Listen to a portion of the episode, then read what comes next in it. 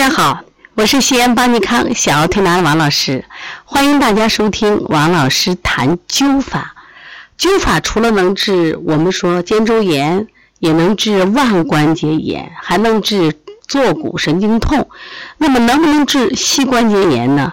我们知道现代社会这种膝盖疼的人很多，不光是中老年人，现在越来越多的年轻人也经常说：“哎呀，我的膝盖疼。”那么什么是膝关节炎呢？它其实就是指的是软骨退行性病变，或者是关节边缘骨赘的形成。当然这是西医的说法。那我们会有什么样的症状呢？首先就是疼啊。关节这种疼痛，有时候稍微遇点这个活动的时候会疼得更厉害。刚开始这种疼痛它是阵发性的，那么后为持续性，劳累或夜间的话就加重，上下楼梯的时候疼痛明显。那么膝关节活动还有一种受限，也就是说，它还会出现什么情况？出现这种膝关节的积液。有的呢，关节活动的时候还会出现弹响、摩擦音，还会出现关节的肿胀以及关节的畸形。那这个病也是我们现代人的一个常见病。如果你家里有这样的疾病，我觉得你赶紧揪起来，这个方法特别好啊！胜利农舍的会计员才十九岁，最近的三个月当中总是不开心，走起路来一拐一拐的喊着痛。他是左脚的膝盖部位有些肿，上卫生所去治疗，医生说这个膝关节炎，吃药涂药，这个还把膝部包扎起来，结果治了一个多月还没有好。在前一个星期，卫生所来了一个新医生，这个医生呢会针会灸，这个小张会计说呀，赶紧给我治治腿疼吧。那么这个医生呢问了问病情，就在小张。右脚的膝关节内侧中央部位，在膝盖那个腘横纹头用起艾灸来。小张说：“，医生，医生，你治错了，我是哎呀左膝盖疼，不是右脚痛，你怎么治我的好脚？你是不是搞错了呢？”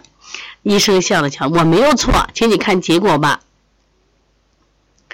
他在右脚的曲泉穴，大家记住啊，曲泉穴。”然后灸了二十壮，这是用的什么方法？二十壮就是用了麦粒灸，然后用缝衣针在这个左脚膝关节痛的位置上轻轻的点刺了二十下。现在我们有这种梅花针，你可以用就可以了啊，把梅花针用上。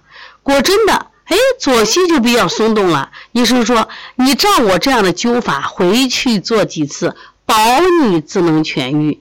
真的吗？小张觉得好惊奇，有那么灵吗？小张回去照着做，不过自己再做了两次，三个月的痛苦完全消失了。你说神不神？赶紧啊，拿出你的本儿记这些方子。你的本子里是不是记了很多方子了？灸法是：如果左膝盖痛，灸右侧的曲泉穴，用引针轻刺点。左膝的痛点啊，不要怕痛，哒哒哒哒哒哒哒哒，往梅花针一次就够了。如果右膝痛，灸左曲泉，用引针轻刺点右膝的痛点。你是拿的梅花针敲，梅花针那个它总有七个针的嘛，你记住了没有？你要用针的话，一个一个扎，你心里还下不去手。你看。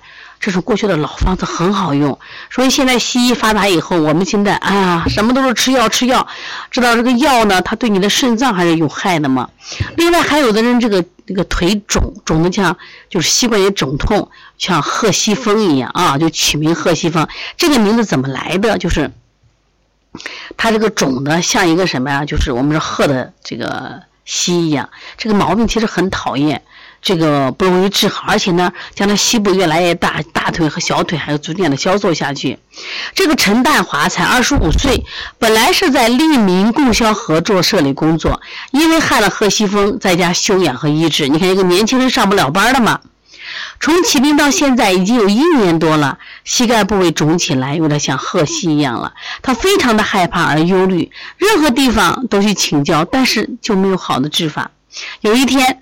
东村的巡回医疗队到这里来了，这一个小队是一位针灸名医老先生领队的，于是就。向这位老先生请求治法。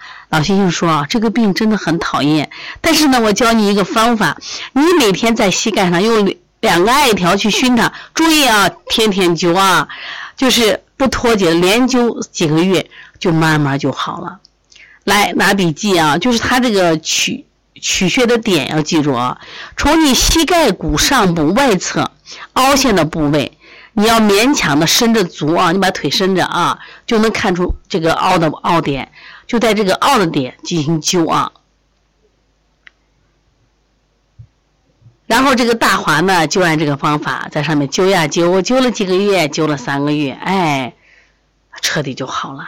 这贺西风的灸点啊，其实就是在膝盖，膝盖它肿了嘛，两侧的凹陷点，你把腿伸起来啊。